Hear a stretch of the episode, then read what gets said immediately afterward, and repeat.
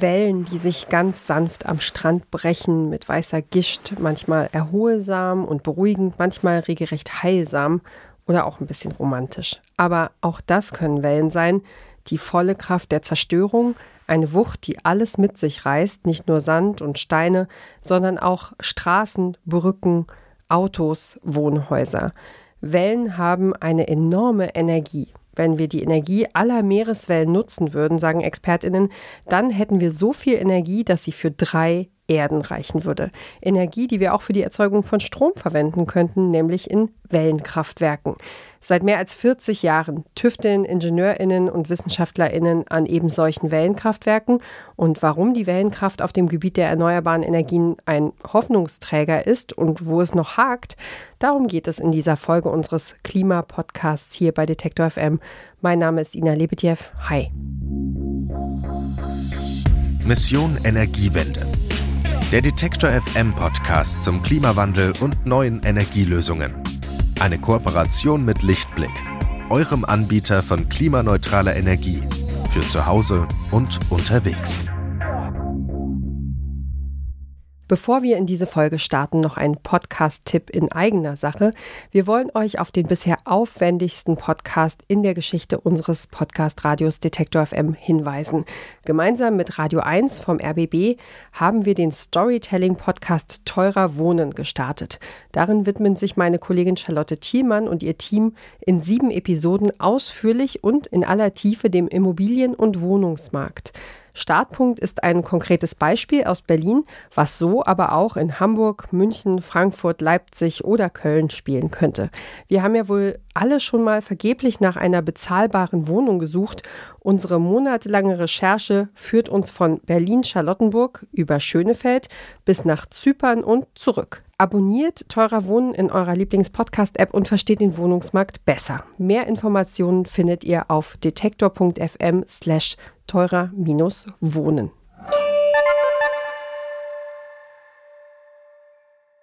So, jetzt aber zu unseren Wellenkraftwerken. Meine Kollegin Sarah Marie Plikat ist hier bei mir im Studio und die hat sich das Thema genauer angeschaut. Hi Sarah. Hallo Ina. Wellenkraftwerke, darunter kann ich mir jetzt erstmal nicht wirklich was vorstellen, wenn ich ehrlich bin. Ähm, aber dass sie wohl irgendwo in der Nähe vom Meer stehen müssten, um die Energie nutzbar zu machen, das äh, ist jetzt schon mein erster Gedanke. Kannst du mich und die Menschen, die uns zuhören, mal aufklären und ein bisschen schlauer machen? Ja, also wir kommen da noch im Detail hin, was für den Anfang aber schon mal helfen könnte. Wellenkraftwerke, das klingt erstmal riesig groß, aber man muss sie sich eben nicht wie so ein großes Fabrikgebäude am Ufer vorstellen, sondern wie schwimmende Einheiten auf dem Wasser. Und die wiederum gibt es in ganz unterschiedlichen Formen. Da gibt es verschiedene Entwürfe. Manche sehen aus wie eine Schlange, die auf dem Wasser schwimmt, andere wie so ein Propeller unter Wasser und wieder andere erinnern an, an eine Boje, die sich im Wasser auf und ab bewegt. Also Ideen für Wellenkraftwerke, da gibt es ganz schön viele. Ja, und ich rück gleich mit dem Haken raus. In den mehr als 40 Jahren Forschungsarbeit hat es zwar unzählige Prototypen gegeben, aber keine dieser Anlagen hat es bisher in Serie geschafft. Es gibt zwar vereinzelte Anlagen, die an einem bestimmten Standort und unter ganz einmaligen Gegebenheiten funktionieren, aber es gibt bisher kein Wellenkraftwerk, das im großen Stil eingesetzt werden könnte. Dabei sind die Voraussetzungen eigentlich super, denn etwa 70 Prozent der Erde sind mit Wasser bedeckt. Wellen gibt es da also eine ganze Menge. Eigentlich perfekt für Wellenkraftwerke. Und trotzdem läuft es nicht ganz so rund. Okay, dann haben wir den großen Knackpunkt schon mal gleich am Anfang geklärt, aber wir wollen ja trotzdem mal so ein bisschen ins Detail gehen. Es ist ja auch ein großer Hoffnungsträger, hast du gesagt. Also dann jetzt erstmal die Frage, warum ist es denn so schwer, ein effektives und gutes Wellenkraftwerk zu bauen, das vielleicht an mehreren Standorten funktioniert? Hm, das habe ich mich am Anfang auch gefragt. Viel Wasser, gleich viel Energie. Wo ist da das Problem? Wie immer gibt es keine einfache Antwort auf die Frage. Denn nur weil die Weltmeere groß sind und es da viele Wellen gibt, ist die Energie nicht automatisch auch gleichzeitig oder gleichmäßig verteilt. Das heißt, mal hat die Welle mehr Energie und mal weniger. Und das hat damit zu tun, wie Wellen eigentlich entstehen. Unsere Kollegin Michelle Kolberg fasst mal kurz zusammen, was es mit Wellen auf sich hat. Wenn ein Regentropfen in eine Pfütze fällt, dann entsteht eine winzige Welle. Was dabei auffällt, die Welle breitet sich nicht gleichmäßig in eine, sondern in alle Richtungen aus.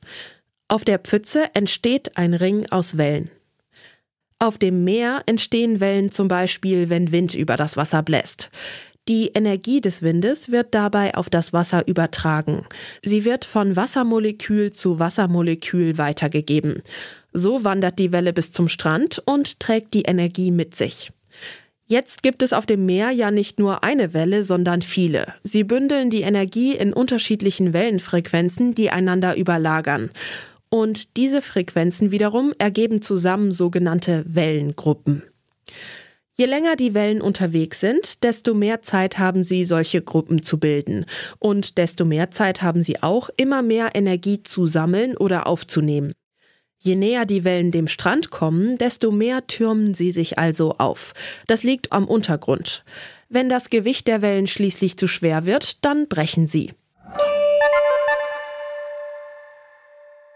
Ja, es gibt ja noch ganz andere Arten von Wellen, nämlich die, die durch Beben am Meeresboden ausgelöst werden. Das ist ja zum Beispiel am 26. Dezember 2004 mit dem Erdbeben im Indischen Ozean passiert. Das war damals das drittstärkste jemals aufgezeichnete Beben. Es löste eine Reihe verheerender Flutwellen aus, sogenannte Tsunamis. Tsunami, um es nochmal zu rekapitulieren, kommt aus dem Japanischen und bedeutet Hafenwelle. Viele Menschen waren 2004 damals zum Sonnen und zum Baden am Meer in Indonesien, in Sri Lanka, Indien und in Thailand starben damals unfassbare 230.000 Menschen. Und ich muss sagen, also ich musste da unweigerlich dran denken, einfach deswegen wollte ich das auch nochmal angesprochen haben. Ich habe vor ein paar Jahren gab es einen Film, ein Spielfilm, ähm, der auf der wahren Geschichte einer spanischen Familie beruht, die ähm, dieser Welle äh, in Thailand äh, entkommen ist und diesen verheerenden Tsunami überlebt hat. Und ähm, das war so realistisch gemacht, dass ich zum ersten Mal einfach eine Vorstellung davon bekommen habe, welche Wucht ähm, so eine Welle äh, oder, oder Wasser mit sich führen kann. Auch, ähm, ne? also das sieht man ja auch bei Hochwasser und so, wie da quasi einfach ähm, ja, Menschen, Gegenstände, Balken äh, irgendwie durch rumgewirbelt wurden und, und also man hat einfach anhand dieser, dieser Aufnahmen, das war wirklich frappierend, ähm, mal eine Vorstellung davon bekommen, was da für Kräfte wirken und was da abgeht. Hm, ich krieg eine richtige Gänsehaut, wenn du das jetzt gerade erzählst. Ich ähm, war da noch relativ klein, als das passiert ist. Also ich war noch in der Grundschule, aber ich kann mich daran erinnern, dass es damals diesen Song gab von Juli, Die perfekte Welle. Und ich weiß auch, also es ist ein krasser Ohrwurm und ich weiß, dass der dann nicht mehr im Radio gespielt wurde, einfach ja auch aus Respekt und Achtung vor den Menschen, die dabei verstorben sind bei dieser Naturkatastrophe. Ja, das, also jedenfalls fand ich einfach diesen Aspekt, dass wir da nochmal ganz kurz drauf zu sprechen kommen, weil äh, ja, bei Welle man ja unweigerlich eben auch an diese, diese Ereignisse denkt. Also, und das waren natürlich nicht die letzten Tsunamis ähm, weltweit, ähm, die, die ausgelöst worden sind äh, durch, durch Beben. Mhm. Okay, aber äh, versuchen wir mal, also es ist natürlich einfach äh, harter Stoff, aber ich würde jetzt trotzdem versuchen, dass wir nochmal von dieser Kraft der Zerstörung wegkommen und äh, hinkommen zum Gespräch über diese nutzbare Energie. Du hast mir im Vorgespräch gesagt, Wellen, ähm, das sind im Grunde, das ist im Grunde weitergetragene Energie. Ähm, wie macht man aus dieser weitergetragenen Energie denn jetzt eigentlich Strom? Ja, da gibt es ganz unterschiedliche Methoden und Konstruktionen, die in den vergangenen Jahrzehnten erprobt worden sind. Und eine dieser Anlagen war die Salters-Ente.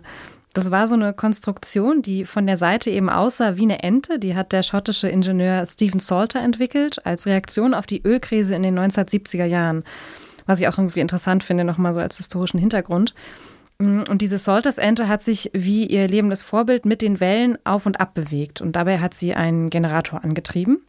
Eine andere Idee war Anfang der 2000er Jahre eine Konstruktion, die sah aus wie so eine Seeschlange, die auf den Wellen geschwommen ist. Und dieses Wellenkraftwerk heißt Pelamis. Das ist das griechische Wort für Seeschlange. Und dieses Seeschlangenwellenkraftwerk schwamm vor der Küste Schottlands. Und es bestand eben aus einzelnen Segmenten, einzelnen Teilen, die miteinander verbunden waren. Und wie genau das funktioniert, das hat mir Philipp Thies erklärt. Er ist außerordentlicher Professor für erneuerbare Energien an der University of Exeter im Süden Englands. Und er hat sich schon in seiner Doktorarbeit mit Wellenkraftwerken beschäftigt.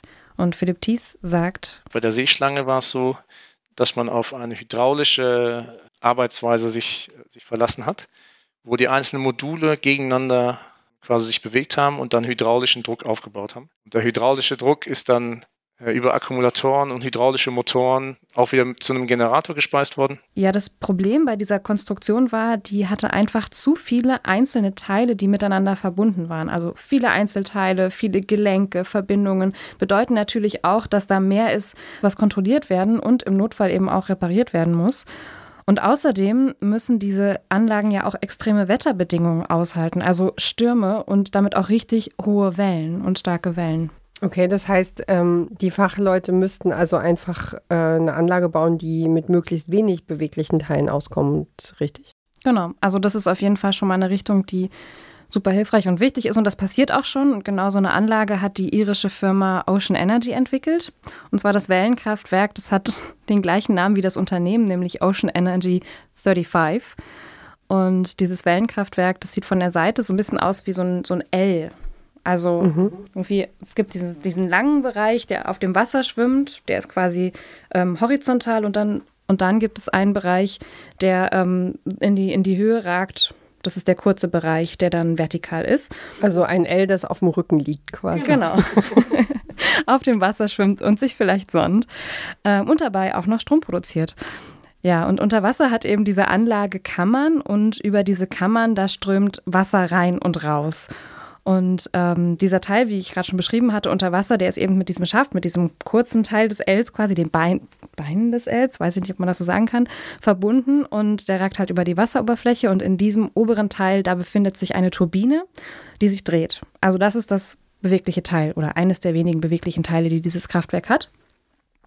Genau, und wie genau dieses Kraftwerk funktioniert, das hat mir Philipp Thies erklärt. Und im Grunde ist die Struktur so gestaltet, dass man Kammer mit Luft hat und in die Kammer drückt quasi die hereinkommende Welle rein. Kompressiert die Luft, verdichtet die Luft und dann geht die Luft durch eine Turbine. Hat im Grunde eine, eine Luftturbine. Also wenn die, wenn die Welle reindrückt, geht einmal der, Luft, der Luftdruck durch die Turbine. Im Grunde wie eine, ähm, wie eine Fahrradpumpe, kann man sich das vorstellen. Äh, in deutlich höherer Druck, höhere Geschwindigkeiten, aber das Prinzip ist dasselbe. Und wenn die Welle dann wieder absinkt, zieht im Grunde die Luft von der anderen Seite herein. Und man hat dann eine sogenannte Wälzturbine, die unabhängig von der Richtung im Grunde das Moment erhält und dann den Generator antreibt. Also, das heißt, die Turbine bleibt in Bewegung und das auch egal aus welcher Richtung die Luft kommt. Ja, und diese Anlage Ocean Energy 35 soll jetzt in einem vierjährigen Forschungsprojekt getestet werden. Das heißt We Do See.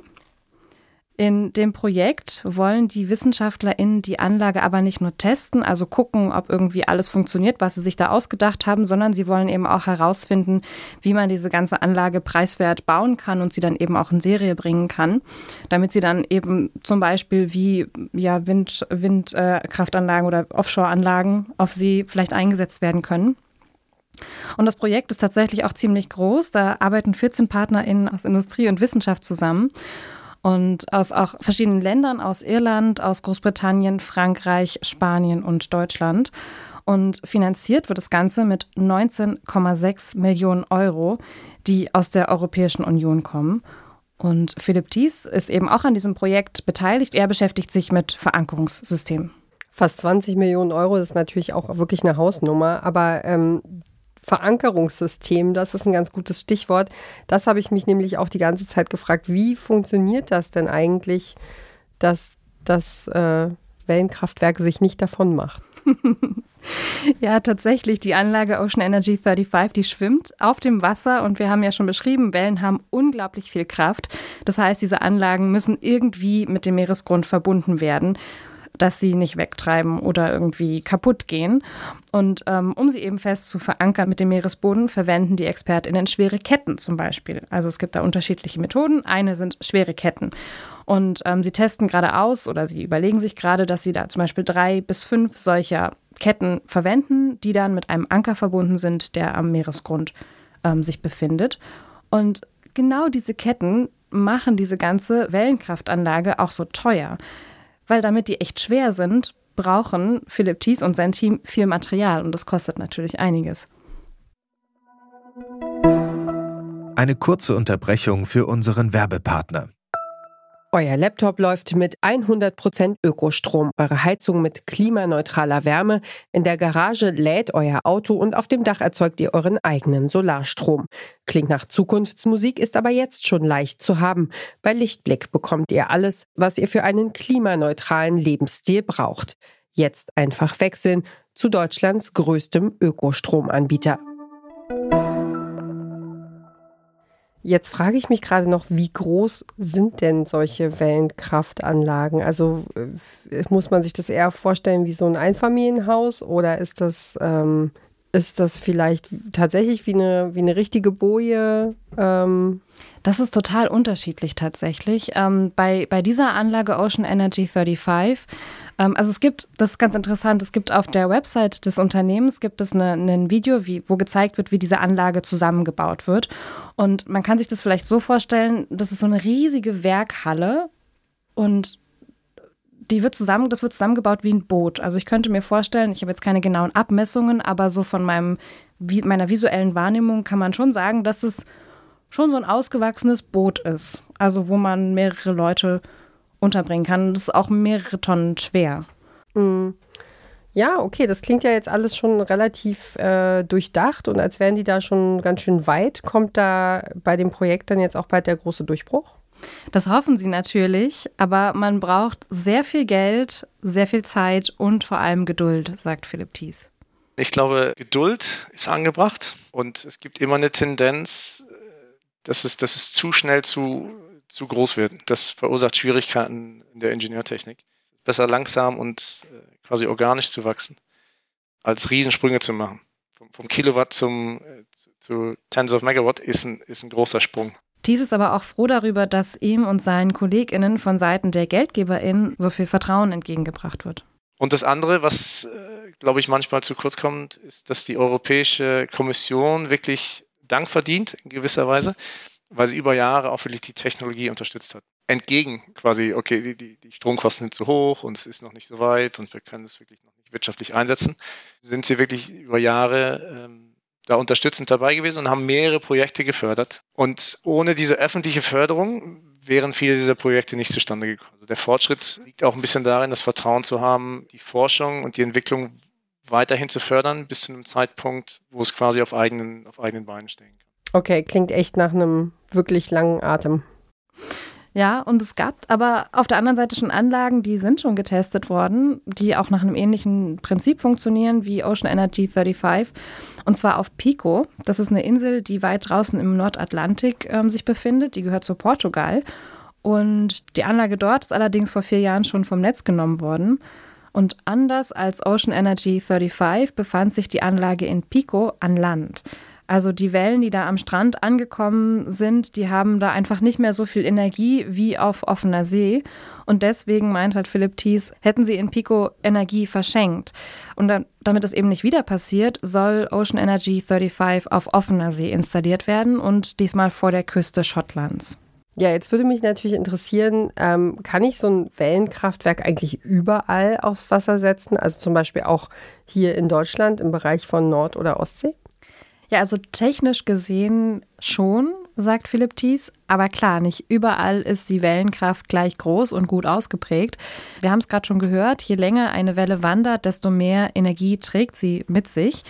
Und die Ostsee ist ja ein Binnenmeer und dadurch können die Wellen hier nur begrenzt weit wandern. Gerade in der, in der Ostsee und der Nordsee, in der Ostsee ganz besonders, äh, sind das eher Wind, was wir Windwellen nennen die haben nicht die Chance, so weit zu, so weit zu reisen. Das heißt, die, die Energie da ist nicht ganz so konzentriert und demnach kann man auch nicht ganz so große Wellenkraftwerke bauen. Für Wellenkraftwerke braucht es also ein großes, offenes Meer, damit die Wellen weit wandern können. Es gibt aber noch ein anderes Problem auf hoher See, das erstmal etwas absurd klingt, nämlich die Konkurrenz um Platz. Okay. Ja, weil da, wo, wo Schiffe fahren, die haben ja ihre Routen die sind festgelegt. Da ist eben kein Raum für Wellenkraftwerke, weil sie einfach im Weg wären. Und dann konkurrieren die Wellenkraftwerke ja auch noch mit permanenten Anlagen, also zum Beispiel Bohrinseln oder Offshore-Windräder. Ja, und da geht halt eins nur. Okay, das ist ja so ähnlich wie, äh, wie es auch an Land funktioniert. Da geht ja auch nicht beides. Also entweder kannst du zum Beispiel auf einer landwirtschaftlichen Fläche Getreide anbauen oder eben aber Solarpanels installieren und Schafe weiden lassen. Also ähm, beides zusammen funktioniert ja einfach nicht. Ähm, du hast vorhin gesagt, dass wir bei den Wellenkraftwerken von mehr als 40 Jahren Forschungsarbeit sprechen, ohne dass man in, im, im großen Stil über den Status der Prototypen hinausgekommen wäre. In meinem Kopf kommen da jetzt gleich mehrere Fragen auf, ehrlich gesagt.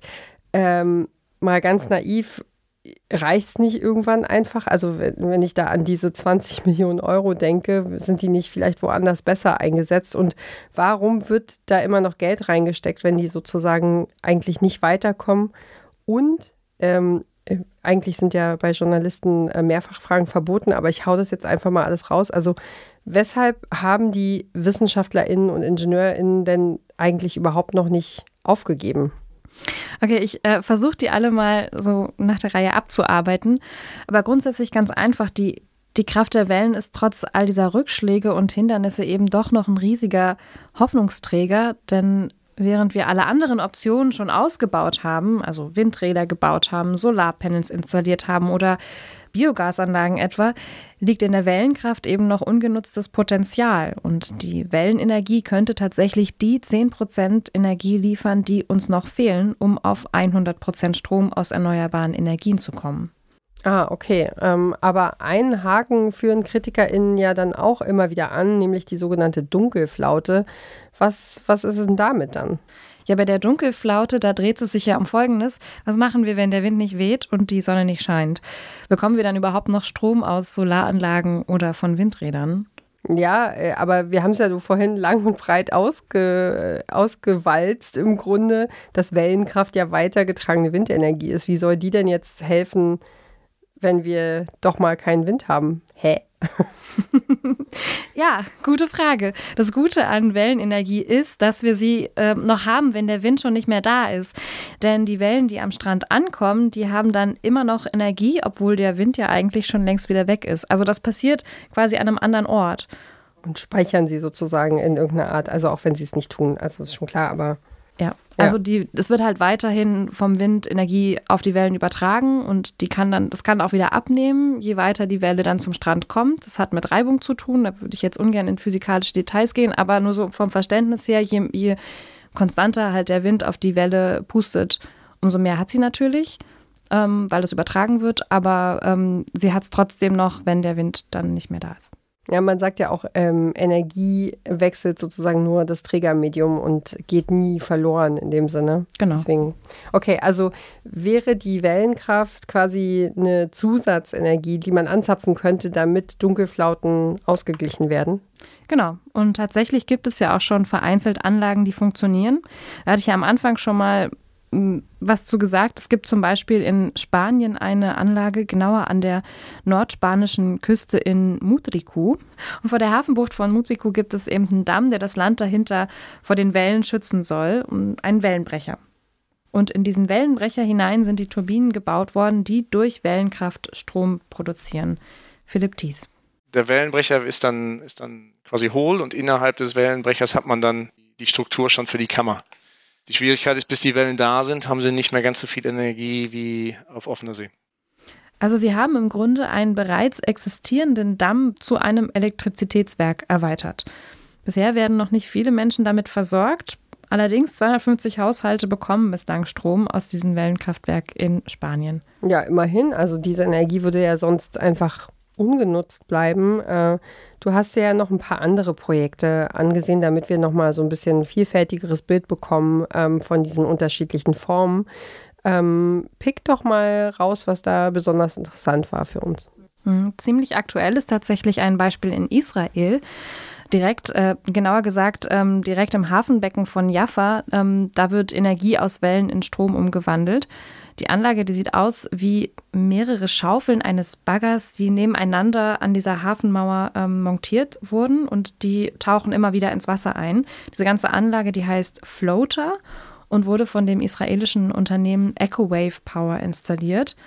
Und diese Baggerschaufeln, die bewegen sich mit dem Wellengang im Hafenbecken auf und ab und über mehrere Prozesse mit Hilfe einer hydraulischen Flüssigkeit, einem Akkumulator und einem Motor wird die Energie der Wellen auf einen Generator übertragen. Der Strom, der dadurch entsteht, der wird dann ins Netz eingespeist. Ja, und wenn die Wellen mal zu stark sind, dann klappen sich die Baggerschaufeln automatisch ein, damit nichts kaputt geht. Ja, das ist ja ganz praktisch. Aber du hast noch ein anderes Beispiel dabei, ne? Ja, es gibt noch eine Testanlage vor King Island. Es ist eine Insel südlich von Australien und genauer in einer Meerenge, die Bassstraße genannt wird.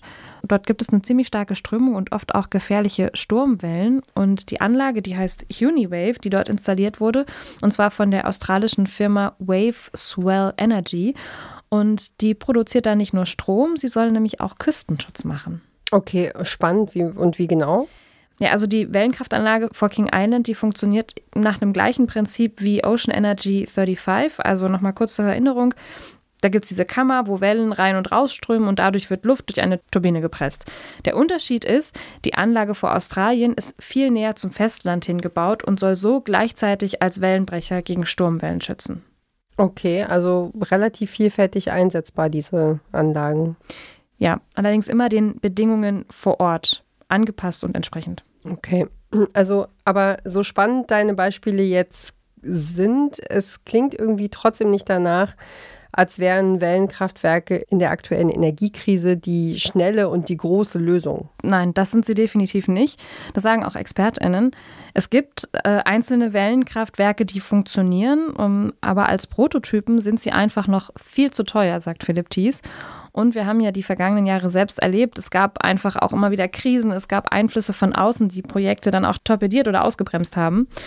Und insgesamt ist die Entwicklung in Sachen Wellenkraftwerke noch lange nicht da, wo heute Windräder und Solaranlagen sind, sagen ExpertInnen. Ähm, tatsächlich liegt die Branche der Wellenkraftwerke im Schnitt um 20 Jahre hinter der Windenergie hinterher, sagen BranchenanalystInnen. Puh, das ist natürlich auch wirklich eine Hausnummer. Ähm, ja, aber auf trotzdem auch einfach ein spannendes Thema. Ähm, und jetzt ist es so, wir könnten jetzt natürlich sowas sagen wie, wie es weitergeht. Das bleibt jetzt natürlich abzuwarten. Oder die Zukunft wird zeigen, was die Initiativen bringen. Oder auch, wir bleiben für euch dran an diesen fantastischen Projekten. Aber wir sind in äh, diesem Podcast und auch in diesem Podcast Radio äh, keine Fans von so typischen Floskeln.